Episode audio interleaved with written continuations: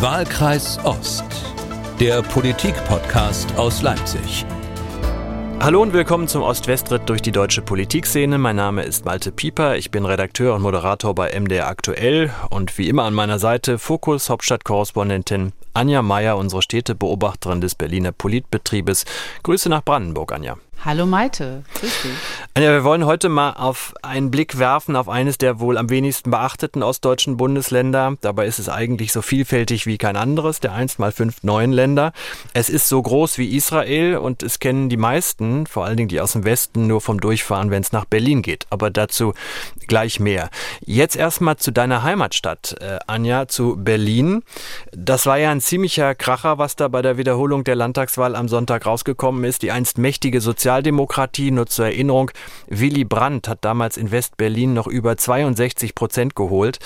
Jetzt wurde die SPD wirklich klassisch nach hinten durchgereicht und wer dachte, die gut 21 Prozent vom letzten Mal, tiefer geht's nicht mehr für die alte Tante, der wurde munter eines Besseren belehrt. Projekt 18 heißt es jetzt bei der Berliner SPD. Franziska Giffey hin oder her. Anja, was ist da los bei den Sozen in Berlin? Also das ist erstmal der Nachweis eines Vertrauensverlusts für die SPD, würde ich sagen. Also das hatten wir schon lange nicht mehr.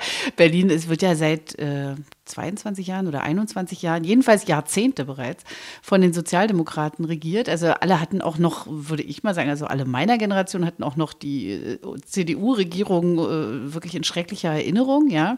Und danach kam der smarte Wovi und dann der etwas dröge Michael Müller und seit Dezember 21 Franziska Giffey. Ähm, aber es hat sich diesmal auch gezeigt, man muss auch mal fairerweise sagen, sie hatten auch wirklich, wirklich nur ein gutes Jahr zu zeigen, was sie können.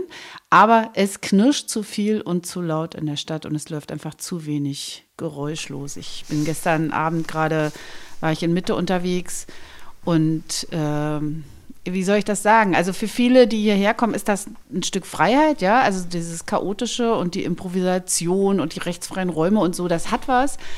Aber für Leute, die hier jeden Tag leben oder arbeiten wie ich, ist das eine enorm anstrengende Stadt. Also Aber was meinst du damit genau? Also ich, ich kann dir ja sagen, was ich gesehen habe gestern Abend. Ich äh, bin am Rosenthaler Platz ausgestiegen, da laufen dann äh, die ganzen hippen Touris rum und dazwischen liegen quasi Menschen, von denen du nicht weißt, ob sie le noch leben. Also äh, es gibt wahnsinnig viel Elend, wirklich, also das ist nicht nur Armut, das ist äh, wirklich grassierende, grassierendes Elend. Ich hole mal ganz kurz einen Moment aus. Ich war kürzlich in Indien, ja, und da sagen wir uns ja immer, oh Gott, Indien, ja, dieses, da gibt es ja diese wahnsinnigen Unterschiede, diese Gerechtigkeitsunterschiede, Teilhabe und so. Und das stimmt. Da ist, das ist dort so.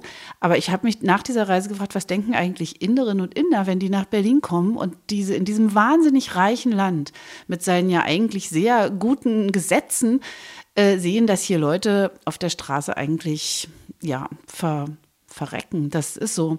Und das ist jetzt ein krasses Beispiel. Allermeistens ist Berlin toll und so und ich liebe es. Ich komme von hier und ich bin auch eine kleine Lokalpatriotin.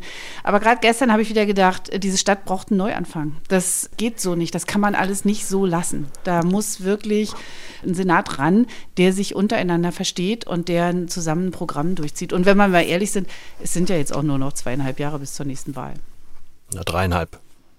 Äh, dreieinhalb, ja. Ich, ich bin die Zahl immer schlecht, du weißt das. Aber dazu kommt ähm, ja noch, ja, also okay. wenn wir jetzt von der, von der Armut mal äh, die, die es eben auch gibt, waren es ja vor allen Dingen die Bilder der Silvesternacht, wo dann da äh, pöbelnde Jugendliche zum Teil die Polizei angegriffen haben.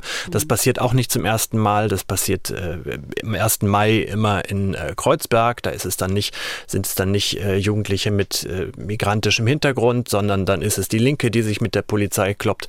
Dann haben wir die ganzen Ämter, die nicht funktionieren. Also von außen ist es, nee, wird es wird Berlin ja immer gerne als Failed State wahrgenommen. Und das hat man nach dieser Wahl eben alles bei der SPD ab abgekippt, weil die die letzten mhm. 23 Jahre äh, regiert hat. Jetzt können wir da lange darüber reden, ob das zu Recht oder zu Unrecht ist und wo die, ob nicht die ganzen Sparprogramme der Nullerjahre äh, das große Problem waren, äh, weil damals eben die Parole war, nur eine schwarze Null ist eine gute Null.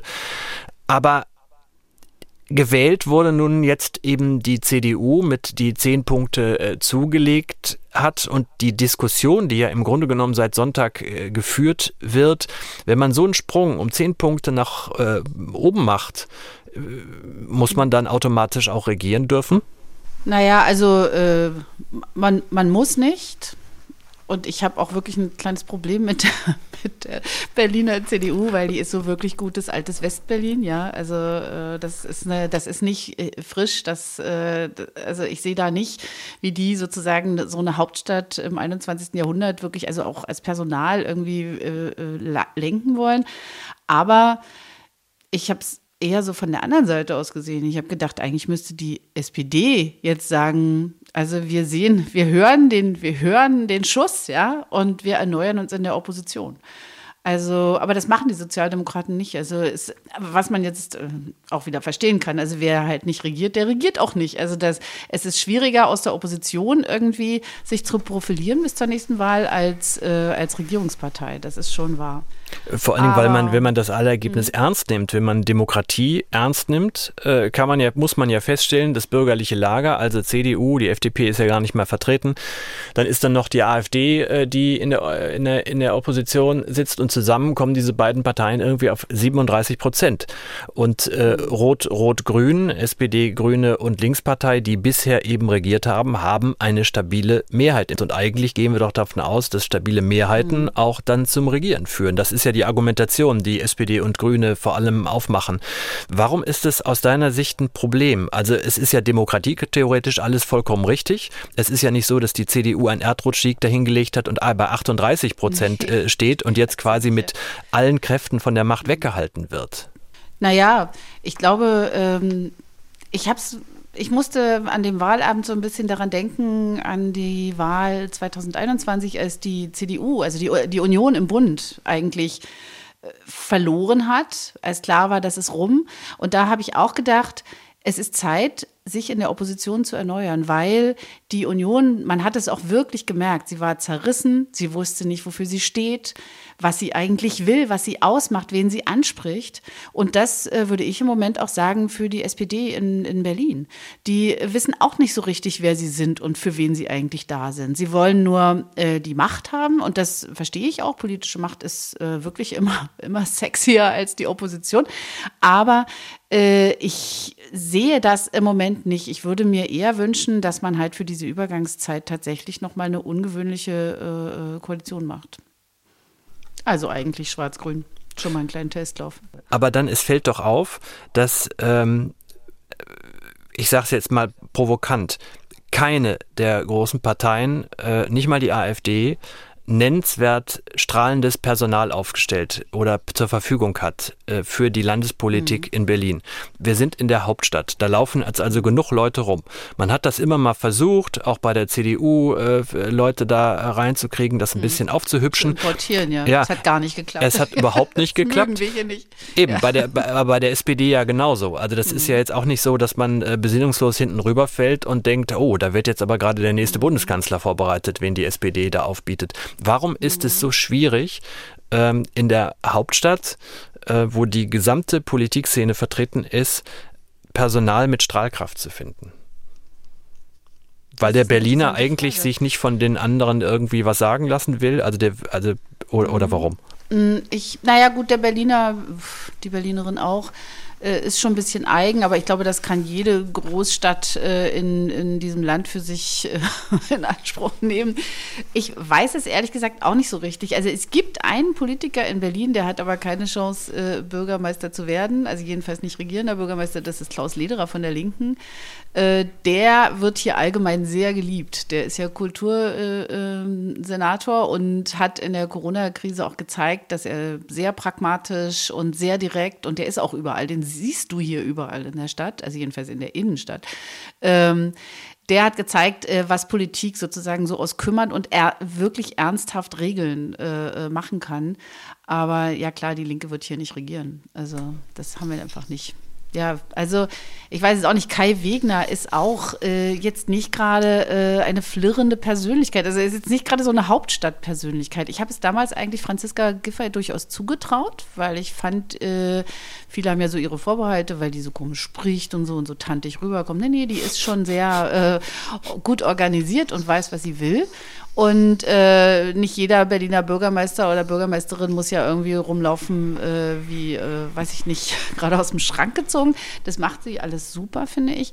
Aber sie hat es einfach jetzt nicht hingekriegt. Also es war auch im, im Wahlkampf, es gab so eine Wahlarena im RBB, da ich, da ging es um Schmutz, ja, in Neukölln. Und das ist auch so, dass wenn du da durchläufst, es gibt einfach Ecken, das, also wenn du dir vorstellst, du wohnst in so einem Haus und davor ist so ein Schmutzhaufen und also Dreck, Müll und der wird auch nicht weggeräumt, sondern der wird im Zweifel immer größer, ja.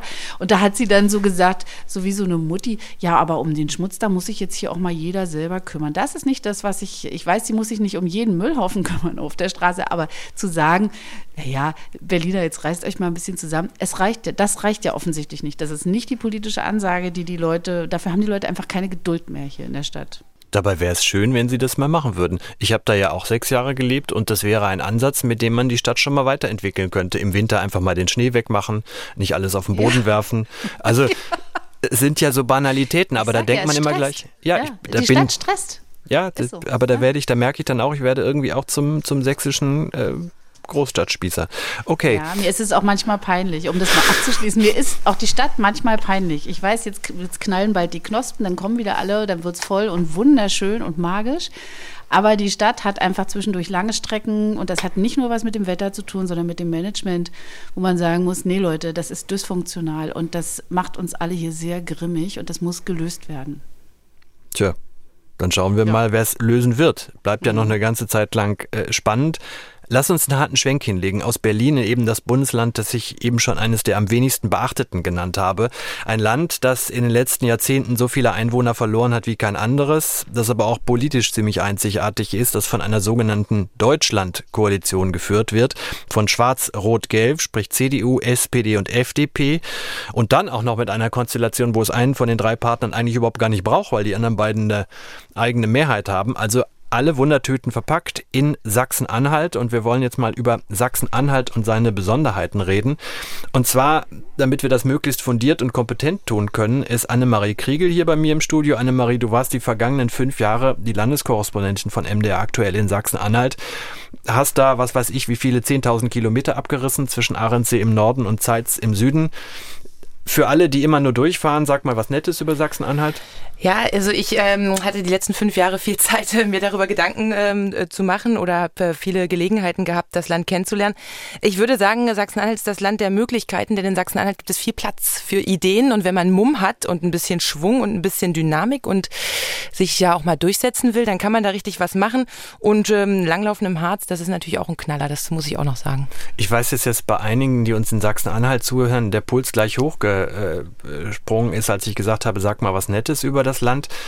Trotzdem ist es ja auch das Land, ich meine, der Sachse läuft ständig breitbeinig durch die Gegend, äh, der Thüringer greift sich seine Wurst und ist zufrieden, der Brandenburger freut sich, dass er im Grünen wohnt und Berlin in der Nähe hat und der Mecklenburger sowieso, weil er die Ostsee hat. Aber der Sachsen-Anhalter, also erstmal den Sachsen-Anhalter an sich gibt es ja eigentlich gar nicht, ist ja ein Kunstprodukt wie mein Heimatland Nordrhein-Westfalen was, was verbindet die Menschen eigentlich in diesem Bundesland? Verbindet sie überhaupt irgendwas? Na, was auf jeden Fall sehr typisch für Sachsen-Anhalt ist, ist eine gewisse skeptische Grundhaltung. Also ein Beispiel ist, wenn in Magdeburg oder in Dessau oder irgendwo anders jemand ins Theater geht oder ins Restaurant oder zum Spieleabend bei den Freunden war oder einen Spaziergang gemacht hat, dann kommt er nach Hause und sagt, oh, das war ja gar nicht so schlecht. Und ich finde, das ist eine sehr eindrückliche Beschreibung, wie die Lebensweise funktioniert, nämlich in der Annahme, dass sowieso alles garantiert in die Hose geht und schlecht wird und wir das dann wieder irgendwie managen müssen und hinkriegen müssen und alles, äh, sind wir ganz froh, dass es zumindest fast gut gelaufen ist, egal was. Und das ist schon was, was mir in ganz Sachsen-Anhalt begegnet ist.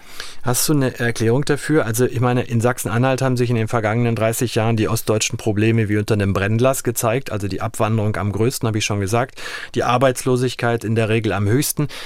Ist es was, was, was, was was das mit den Menschen, die da geblieben sind, gemacht hat? Diese quasi von einer Negativerfahrung äh, zur nächsten? Ja, ich glaube, das ist ähm, schon so, dass immer wieder neue Herausforderungen und immer wieder übermenschlich große Herausforderungen auf die Menschen zugekommen sind, immer wieder auch mit der Ansage, und jetzt müsst ihr mitmachen und dann wird super. Und dann hat das aber nicht immer geklappt. Und das ist natürlich, da kommt eine Frustration dann und auch ein Misswille. Und dazu kommt auch, Sachsen-Anhalt ist halt mit 2,4 Millionen Einwohnern einfach kein wahnsinnig großes Bundesland. Das sind nicht viele Leute. Und wenn demokratische Prozesse ablaufen, ist es wichtig, dass man viele Stimmen hat. Und das Sachsen-Anhalt sind es nie viele Stimmen. Also der größte äh, Kreisverband der CDU in Nordrhein-Westfalen hat fast so viele Mitglieder wie der Sachsen-Anhaltische Landesverband. Und da kann also einer, ein Kreisverband aus, aus Nordrhein-Westfalen kommen und überstimmt fast den ganzen Landesverband in Sachsen-Anhalt. Na, dass man sich da nicht gehört fühlt und dass man da auch ein bisschen vehementer diskutieren muss, das erklärt sich mir. Du hast in diesem Herbst ein einzigartiges Projekt verfolgt. Du bist quer durch das Land gefahren, hast auf den, ja, wie hießen die meist, gerne mal Montagsdemonstrationen äh, zugehört, auch wenn die nicht immer Montag stattfinden, bei den Protesten gegen die hohen Energienpreise, gegen die Politik der Bundesregierung. Beschreib doch mal die Stimmung, die dir da regelmäßig begegnet ist. Also was immer äh, diese ganzen Demonstrationen für mich vereint hat, waren, die Menschen sind sehr misstrauisch, ähm, die Menschen sind wenig wohlwollend mit äh, Politik, mit Gesprächspartnern generell, sie auch nicht gesprächsbereit. Jetzt muss man auch sagen, es hat mich auch ein paar Wochen gekostet, bis ich dann verstanden hatte, natürlich, man geht ja auch nicht auf eine Demonstration, um zu reden im Sinne von Austausch, sondern man geht ja auf eine Demonstration, um auszusenden. Und das haben die vehement machen wollen dort. Und was mir auch begegnet ist, war, dass es so dringend ein Ventil braucht, um gehört zu werden, denn ich, man geht sozusagen an Meter fünf der, des Demonstrationszuges, da geht es dann um einen Verhandlungsfrieden mit Putin. Und man dreht sich um, geht drei Schritte weiter, da geht es auf einmal gegen die äh, Impfpflicht in den Krankenhäusern zum Beispiel. Und dann denkt man so, huch, das sind ja aber so ganz verschiedene Themen. Und das alles zu überblicken, ähm, das ist sehr schwierig, aber was sehr deutlich war, ist, dass die Menschen unbedingt gehört werden wollen und dafür auch jede Möglichkeit nutzen. Also verbindet sie das Dagegensein? Ich fürchte ja. Das ist ein destruktiver Ansatz und ich würde gerne was äh, Konstruktiveres finden in der Situation. Aber ich hatte den Eindruck in den Monaten, in denen ich diese Demonstration besucht habe, dass die Menschen vor allen Dingen vereint, jetzt zeigen wir es denen mal und jetzt werden wir auch mal gehört und jetzt sage ich mal, was ich denke. Und wenn mein Nebenmann was ganz anderes sagt, ist auch okay. Wichtig ist, wir sind erstmal gegen etwas. Warum? Also wo kommt es her? Ich, hab, ich denke wirklich von, dem, von der großen Sorge immer nicht gehört zu werden. Die große Panik nicht gehört zu werden. Und es ist ja auch so, wenn man sich dann Zeit nimmt und freundlich auf die Leute zugeht, vielleicht das Mikrofon auch nicht gleich auf Anschlag hat, dann, die reden ja schon mit einem. Aber es ist eben, es kommt wenig Neues raus und es ist für die Menschen sehr, sehr schwer, ähm, sozusagen diese Diskussionsprozesse auszuhalten. Ich fürchte aus der Erfahrung heraus, dass die Diskussionsprozesse oft nicht so ausgegangen sind, wie man ihnen versprochen hatte oder wie sie sich oft haben. Anja, kannst du dir dieses dagegen erklären, dieses, äh, dieses äh, Misstrauen, äh, was man ja nicht nur in Sachsen-Anhalt hat, sondern was man bei diesen Demonstrationen im Herbst immer wieder hat? Also dieses Gefühl, die da oben machen was ohne uns. Ja, ich kann mir das erklären. Ich finde das eigentlich auch äh, sehr schlüssig, was Annemarie da gerade gesagt hat. Ja, also es, äh, es ist halt immer das Gleiche, aber es ist so. Die letzten 30 Jahre waren einfach tierisch anstrengend und sie waren auch nicht nur von Erfolg gekrönt, sondern sie waren auch äh, vor allem durch viele Krisen und deren Überwindungen geprägt. Und äh, das macht die Leute äh, mutlos und kraftlos. Und äh, ich finde das ganz interessant, was du da gerade gesagt hast, Annemarie, mit dem, es war ja nicht schlecht. Das kenne ich hier aus Brandenburg auch. Das ist der Brandenburger Superlativ. Äh, kannst du nicht meckern. ja? Mhm. Also es ist so, ähm, es hat auch ein bisschen was Regionales natürlich, aber es äh, ist auch eine, so eine eingefahrene äh, Zustands, ähm, so ein eingefahrener Zustand, mentaler Zustand, der hier vorherrscht äh, und in dem auch Neues oft als, ähm, sagen wir mal, nicht Bedrohung, aber äh, Herausforderung, von der man noch nicht weiß, ob man sie eigentlich annehmen und bewältigen kann, verstanden wird. Äh, ich bin ja ganz überrascht und eigentlich auch erfreut, dass jetzt dieses Zukunfts- und Transformationszentrum nach Halle kommt und äh, fragt mich ein bisschen, ob das was bringt. Ja, das muss man auch erstmal sehen und ob es überhaupt jemals pünktlich fertig wird. Mhm. Aber ähm, ich finde, äh, das ist erstmal so ein Ansatz, wo man sagen kann, Lasst uns mal schauen, was wir auch geleistet haben und wozu wir in der Lage sind. Das ist immerhin, also ich, ich glaube, es hat was Therapeutisches, könnte was Therapeutisches haben. Wenn, wenn sich da jetzt nicht irgendwie 200 Wissenschaftler verschanzen und nicht rauskommen, sondern wenn es tatsächlich eine Gesprächs-, ein Gesprächs- und Austauschort wird, dann könnte das ganz interessant werden, denke ich.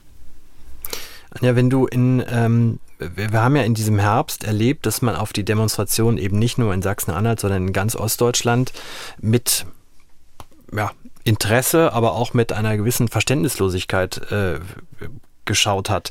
Diese, so wie du es beschrieben hast, diese Kraftlosigkeit nach 30 Jahren, diese 30 Jahre, wie viel Kraft die gekostet haben, jeder in seiner Familie mit Arbeitslosigkeit konfrontiert war, jeder mit der Frage, wie geht es denn jetzt eigentlich weiter, selbst wenn ich jetzt noch auf der sicheren Seite bin, wie geht es mit meinen Lieben weiter, wie stellen wir uns den neuen Herausforderungen, was kommt da eigentlich konkret auf uns zu? Und was bleibt von meiner Heimat am Ende, wie ich sie bislang kannte, noch übrig. Kannst du, hast du den Eindruck, dass dafür überhaupt ein Verständnis da ist bei den Westkollegen, äh, die äh, im Bundestag beispielsweise sitzen? Hm, das ist eine, eine, sehr gute Frage. Ich, äh, das, da brauche ich gar nicht in den Bundestag gehen, da kann ich schon in meiner Familie schauen, die ja äh, zum Teil aus Franken kommt. Äh, da kommt eigentlich immer, das ist ja auch nicht unberechtigte Argument, aber ihr wolltet es doch. Ja, also wir haben neulich für den Fokus äh, Thomas de Maizière äh, äh, interviewt, der ja auch, also sozusagen beides ist, ein geborener Westdeutscher und ein wirklich äh, gewordener, gewachsener Ostdeutscher.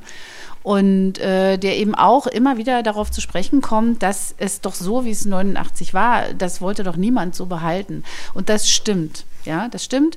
Äh, was aber tatsächlich nach wie vor, und das glaube ich, das kann man auch nicht mehr aufholen, auch mit einem noch so schönen Transformationszentrum, was geblieben ist, ist irgendwie auch die Erfahrung, äh, was Annemarie auch, Marie auch gerade nochmal sehr schön beschrieben hat, so konkret, wir, wir wurden eigentlich auch nicht gehört. Also äh, das mag schon sein, wir sind vom selben Punkt gestartet, ja, aber die Ausgestaltung dieses Transformationsprozesses wurde zum Teil auch geschuldet einfach den, den der, der Realität, aber es wurde zu wenig darüber gesprochen, warum Dinge wie gemacht werden und wie geregelt werden. Und wenn du dann eben ostdeutsche Landesverbände hast, wie vielleicht den CDU-Landesverband Sachsen-Anhalt, der tatsächlich, das wird einem ja hier in Berlin auch immer so erzählt. Also das sind halt zu wenige. Es sind zu wenige. Es gehen zu wenige in die Parteien, es gehen zu wenige in die äh, Ämter und Funktionen. Niemand will mehr den Kopf hinhalten und auch seine Zeit opfern dafür, für Parteiarbeit.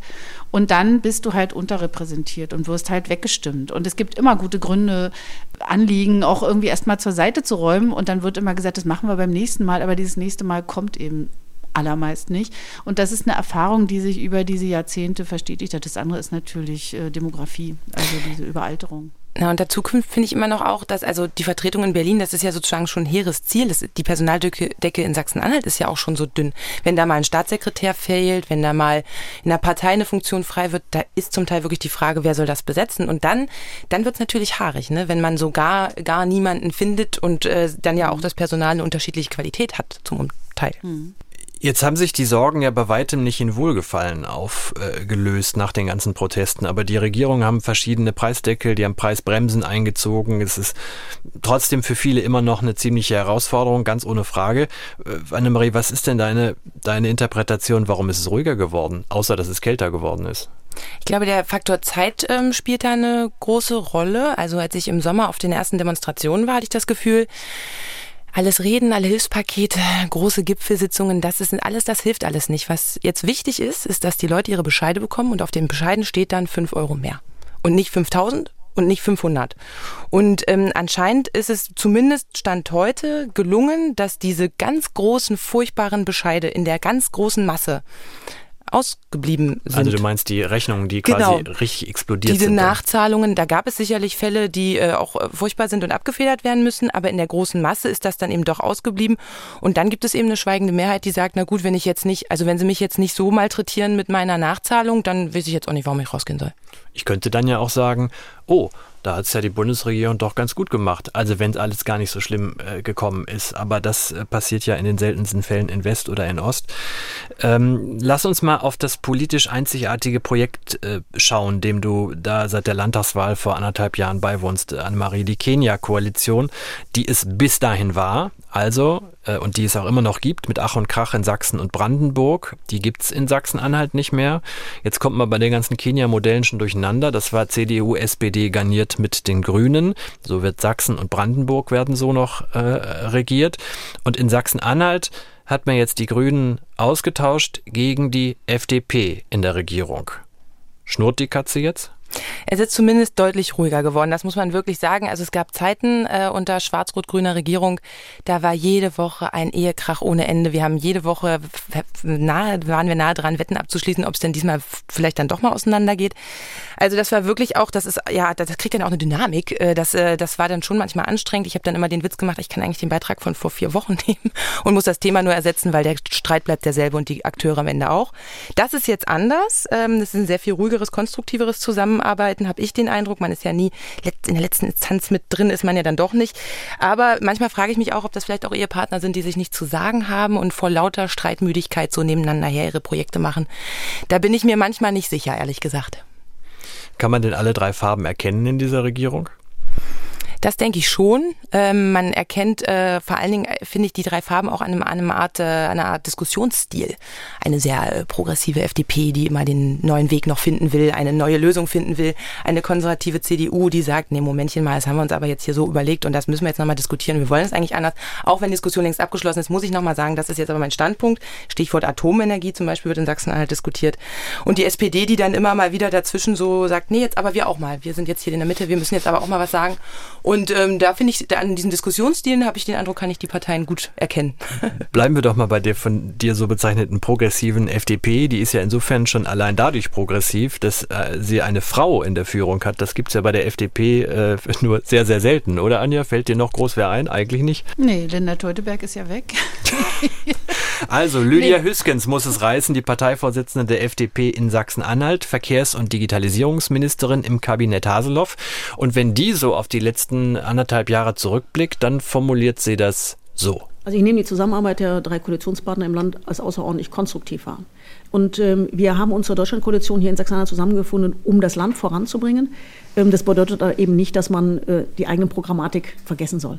Ähm, deshalb finde ich das, was wir gerade beobachten, eigentlich völlig normal. Ähm, Parteien, Fraktionen zeigen ihre Positionen ähm, und finden dann von diesen Positionen aus dann halt einen sinnvollen Kompromiss für unser Bundesland. Soweit die FDP-Vorsitzende Lydia Hüskens. Beim größten Koalitionspartner, der ist ja in der Regel nie so für Streit zu haben, sieht man das ein bisschen anders.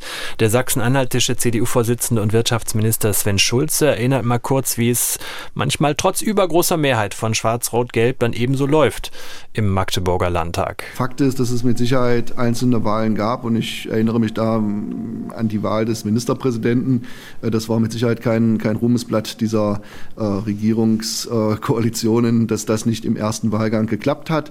Äh, Fakt ist aber auch, das erlebe ich bei Wahlen, die vielleicht anders ausgehen, als man sich das vorher äh, überlegt hat, äh, dass dann im Nachgang schon miteinander gesprochen wird, sehr auch vernünftig miteinander gesprochen wird. Da wird nicht pauschal gegenseitig irgendwie die Schuld dem anderen zugeschoben, sondern da wird diskutiert, wie kann man vielleicht gewisse Dinge besser machen. Sagt der Vertreter der CDU über das Klima. Das deckt sich dann in etwa so, wie die beiden sich äußern, was Annemarie, was du gerade schon äh, gesagt hast. Es gibt auch eine äh, unterschiedliche Vorstellung davon, wie man so eine Koalition machen sollte, wie sichtbar man äh, bleiben kann.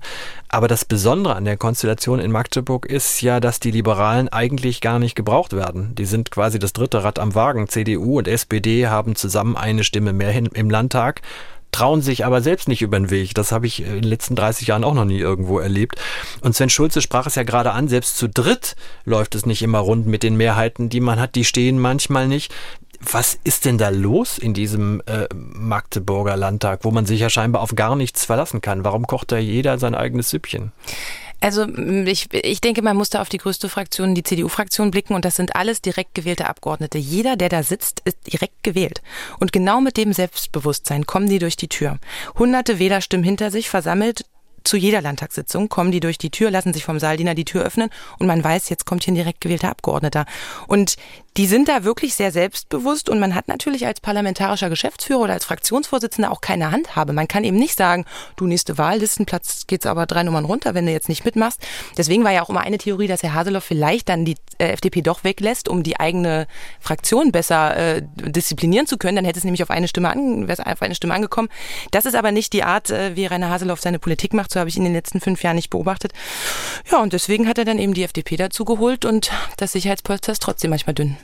Bleiben wir doch gleich bei Rainer Haseloff, dem Ministerpräsidenten. Ähm, der war nach Ansicht der Meinungsforscher der Grund, warum 2021 bei der Wahl über 37 Prozent äh, für die CDU gestimmt haben. Und ich glaube, man tritt jetzt Rainer Haseloff nicht zu nahe, wenn man sagt, ein begnadeter Rhetoriker ist er nicht gerade. Er verheddert sich gerne in ellenlangen Antworten. Er wirkt manchmal dazu noch ziemlich griesgrämig. Erst recht, wenn man ihm, so wie er es empfindet, also wenn da der hergelaufene Westjournalisten vom Spiegel, der Zeit oder auch der ARD erklären wollen, wie der Osten wirklich funktioniert und sich das nicht mit seinem Erfahrungshorizont äh, deckt. Anja, trotzdem verfügt Haseloff über einen nicht unbeträchtlichen Einfluss in der Bundes-CDU. Zumindest hatte das immer noch, solange Angela Merkel regiert hat. Warum ist eigentlich der Haseloff in Berlin so einflussreich? Naja, der ist halt, der ist ein äh, CDU-Politiker, der zu dem steht, was er sagt. Also der verändert nicht, also vergleiche ihn vielleicht mal mit Markus Söder, der irgendwie jede Woche eine neue Welt erfindet. Äh, Rainer Haseloff ist äh, ein, äh, auch ein dienstalter Ministerpräsident. Ich glaube, der ist schon über zehn Jahre jetzt MP. Das ist in diesen unruhigen Zeiten ja schon eine echte Leistung. Und äh, hier in Berlin wird er, glaube ich, wahrgenommen, dass er so, der ist halt nicht so ein Wohlfühl-Ossi, also dem man mal so ein bisschen was, dem man mal so kurz für 89 lobt und dann ist die Stimmung wieder oben. Der will Inhalte sehen ja.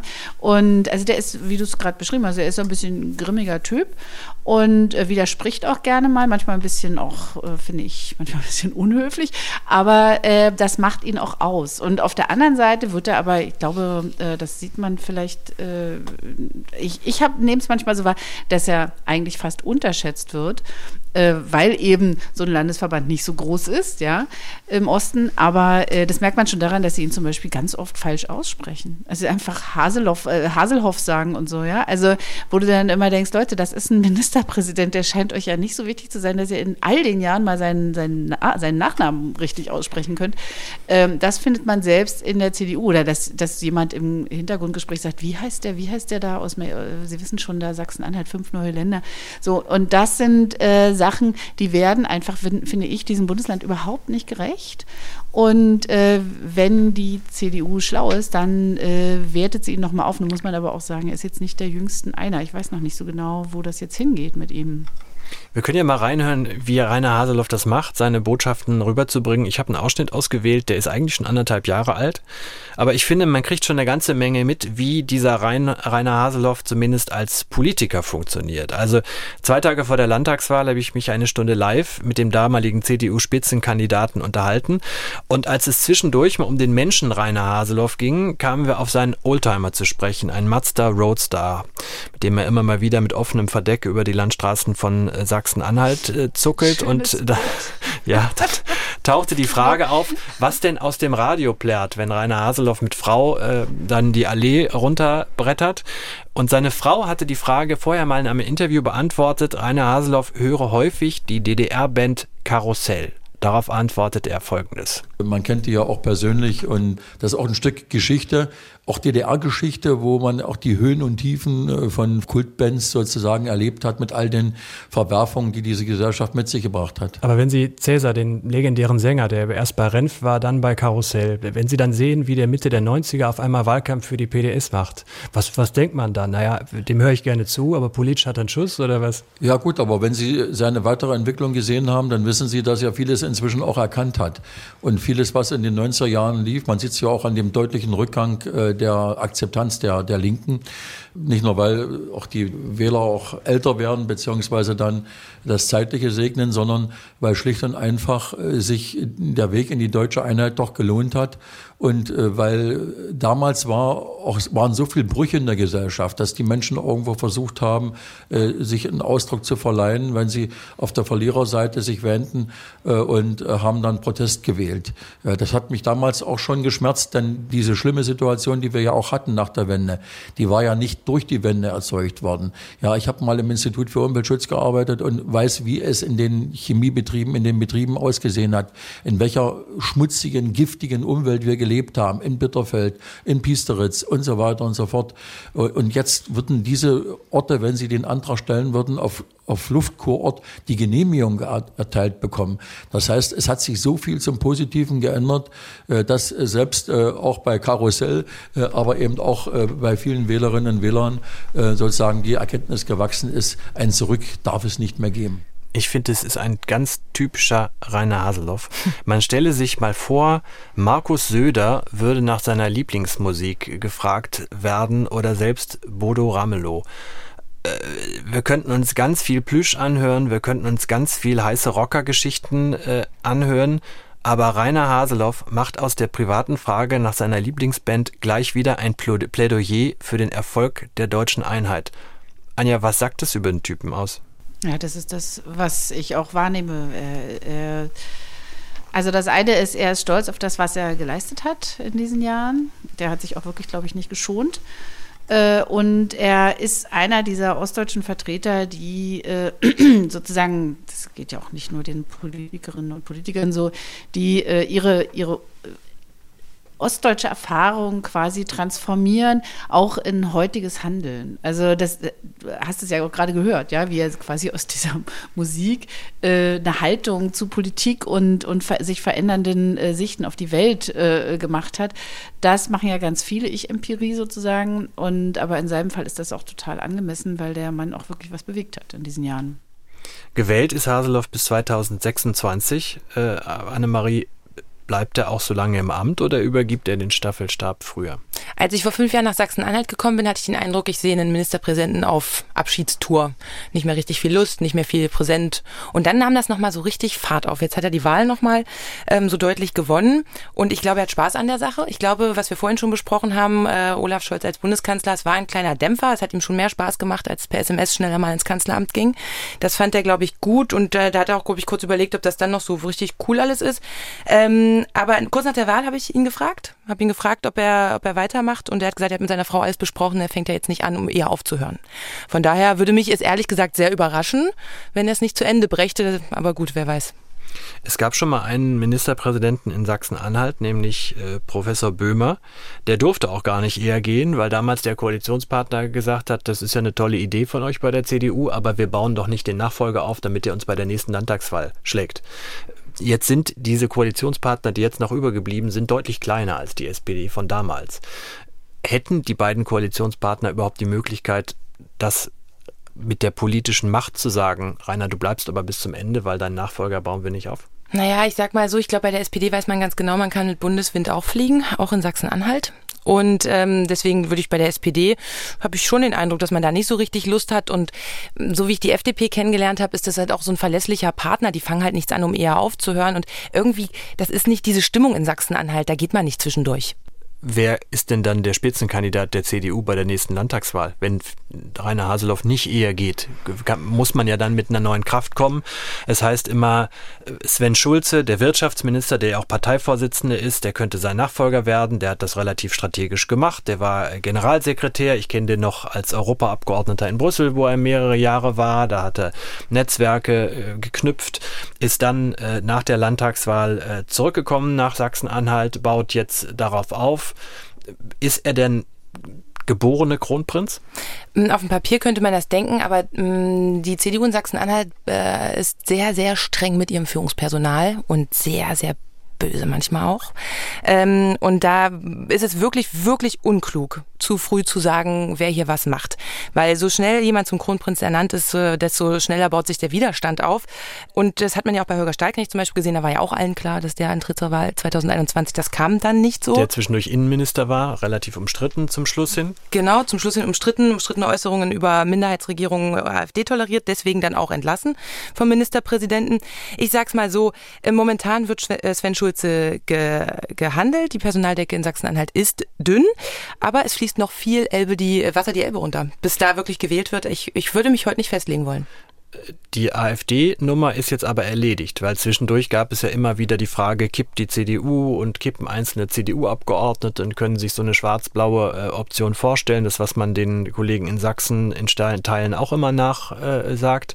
Äh, ist der Drops gelutscht? Hat die äh, Parteiführung das jetzt sagen wir es mal so, aus Ihrer Sicht im Griff oder droht da immer noch was? Ich glaube, von Rainer Haseloff aus war das ja immer klar. Da war er immer sehr, sehr, sehr eindeutig abgrenzend.